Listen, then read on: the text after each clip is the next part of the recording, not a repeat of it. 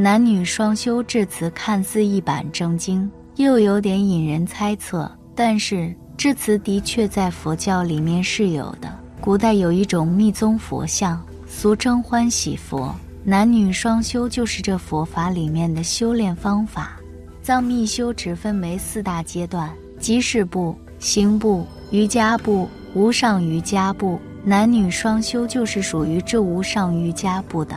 无上瑜伽不属于密法的最高阶段，一旦修成此法，便成为佛。大家知道佛教的双修吗？为何这种性行为非但不犯邪淫重罪，还能得无量功德呢？我们来听听南怀瑾大师的开示：性欲是生理自然的作用，但双修到底是不是可以得无量功德呢？这个问题很需要研究，理由必须要充分才行。大喇嘛活佛很多主张非如此双修不能得成就，然究竟效果如何？很多人也都喜欢修密宗。我现在先说三个故事，让大家自己去参一参。西藏活佛第六代祖师是历代转胎中最聪明、修持最有成就的，是法王又兼人王。他偷出后宫。去和九女谈恋爱，被宰相知道了，乃报告清朝。时顺治的母亲当政，虽然对清朝本身无所谓，既然呈报上来，就不得不提令活佛到京审问。走到青海，这位二十一岁的活佛说他不想入京，语毕吉圆寂。他，现在问题来了，打坐的本事、修持功夫已达到说走就走的地步。何以还需要谈恋爱、流浪欲界？此其一。另外一件事，据传说，第五代活佛站在宫墙上撒了一泡尿，忽的又把它吸回去，问左右和尚：“我可不可以娶妻？”这是关于密教的第二疑问。第三个问题是我亲自听密教法师说，黄教有一大喇嘛，是学问、修持功夫最好的一个。但他忽然和一个尼姑到拉萨对岸的山里隐居去了。若在红教无所谓，双修是应该的；但在黄教是犯了大戒的。但既然学问修持达此功夫还是如此，这就怪了。到底又是为什么呢？可是其他的大喇嘛在学问及修持上有问题的，还是要在暗中偷偷过河去请教他。这又怎么说呢？这些故事都不足以效法。同时，你们也不要胡乱下断语，误人误己，可不得了。西藏的红教讲究男女双修，美国也有很多人教人教够的技巧，收费贵得很。真正的红教双修讲的是气脉成就。关于双修，各个派别争论很多，有的说开始时就要双修，未了疗愈，等这一阶段过了以后就单修了。有的认为。先把气脉修习到一定程度，再用双修使气脉达到最高的成就。有一派认为，完成许多修行成就后，最后一次男女双修得到报身成就，达到色身的转化。报身也叫色身。双修的对象有很严格的条件，很难找到。比如男的找女的双修对象，最好是年轻的，除非对方已经达到控行母的境界。有的说，女性双修对象的眉心、喉处或者心窝要有一颗红痣。另外，要家庭教养好，有见地、有智慧、有道德，心地善良、慈悲好施。所谓空行母也有两层意思。西藏一般学密宗的人以为空行母都是在虚空中飞来飞去的，这是有形的。其实空行母就是见了空行。明心见性，没有欲望，一切空，一切为度人。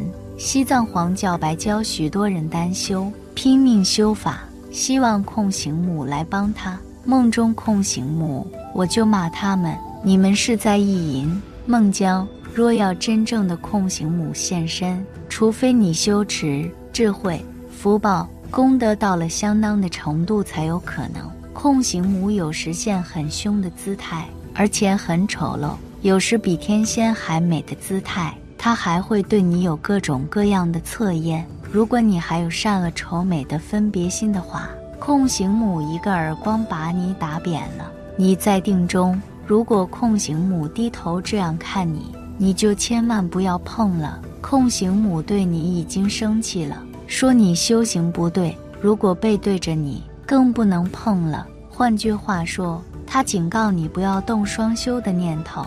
宗喀巴大师创立黄教，主张单修，禁止双修，但是他也承认。要想的法报化三身成就，只好等到自己这个肉体毁坏，终因身时双修，这是另外一个秘密了。西藏第五代活佛告诉大家，他要双修，那可不得了。历代祖师都是规定单修的，因此左右宰相大臣都反对。有一天，他叫来左右大臣和管宗教的干部，也就是管总务的大师，国家的庙子都归他管。他带大家登上城墙，脱下裤子要屙尿，极致屙了一半，又把屙出来的尿吸回去了。他看看大家，意思是说：你们看我有资格双修吧？大家都不讲话。第五代活佛说：既然如此，我也不双修了。不久就涅盘了，转生为第六代活佛。所以第六代活佛风流倜傥，开后门，偷偷去酒家约会。结果因为下雪天被人发现，第六代活佛的情诗就是这样写出来的。消息传到满清政府，那是顺治的时候，就召他进京处理。走到青海，他就不走了，说：“我是法王，怎么这样去见一个人王呢？”就圆寂了，走了。第七代活佛就靠不住了，没有这种功夫了。据传，第六代活佛并没有死，他到了蒙古。还是喇嘛，还到过四川峨眉，活了很久。有没有双修不知道。据说乾隆时期他还在世，乾隆答应他不宣布他是第六代活佛，他才答应和乾隆谈话，之后就走了。传说后来圆寂在五台山，像这里讲的这些大喇嘛，都在山洞里专修过，程度都很高。这样的大喇嘛很难得碰到的。这个双修做起来很恭敬的，布幔遮起来，两人在里面修七天七夜。可能很多人好奇，他们双修有精卵的排泄吗？答案是没有，这都是科学的大问题。外面的喇嘛围着，七天七夜念咒念经，打坐供养，香花供养。据说修好了，整个帐篷都不见了，只有一团五彩的光明。元顺帝得了双修法，结果以此做了，闹得一塌糊涂，历史上名声很坏。清朝的顺治、康熙、雍正、乾隆都受过这些法的灌顶，所以雍正没有当皇帝之前住的王府，也就是现在北京的雍和宫，还供养双身佛呢。欢喜佛就是这样来源的。乾隆以后的嘉庆还有，以后就不知道了。康熙。雍正、乾隆对禅宗、密宗都很有研究，很高明。禅宗对双修既不表示批驳，也不表示赞成，根本不提这回事。有一位在家人是一名尚书，名叫陈操。有一次，他请教一位禅宗祖师说：“吃肉吗？犯戒不吃肉吗？不行，师傅啊，你看我该怎么办？”这位禅师回答。吃是你的路，不吃是你的福。也就是说，吃是你这一生的福报，不吃是你未来的功德。这就是禅宗的教法，很妙。许多在家居士不出家一样悟道，禅宗也不做说明。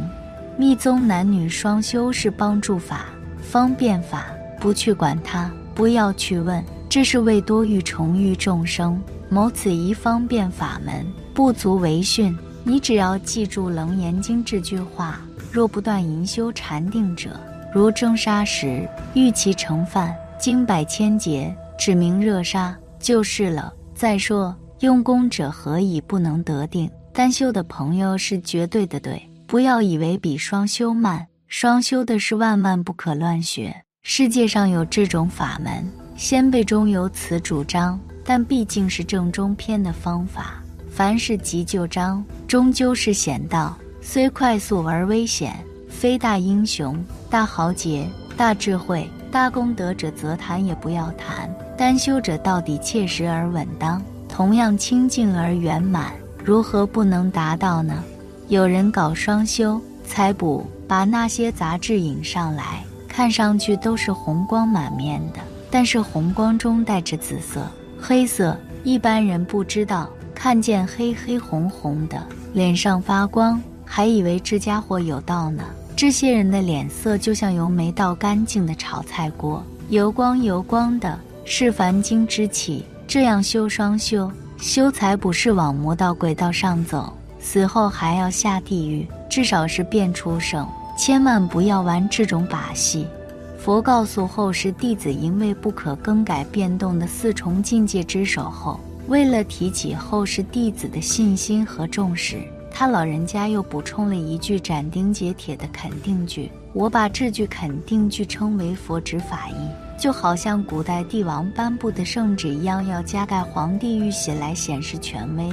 佛也为这第一清净明慧的诸佛法旨加盖了印信。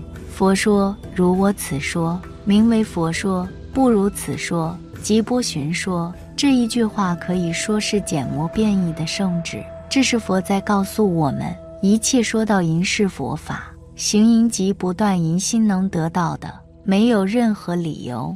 此非佛弟子，乃波旬魔众，毫无疑问。感谢您的观看，愿道德慈善福喜及您一生。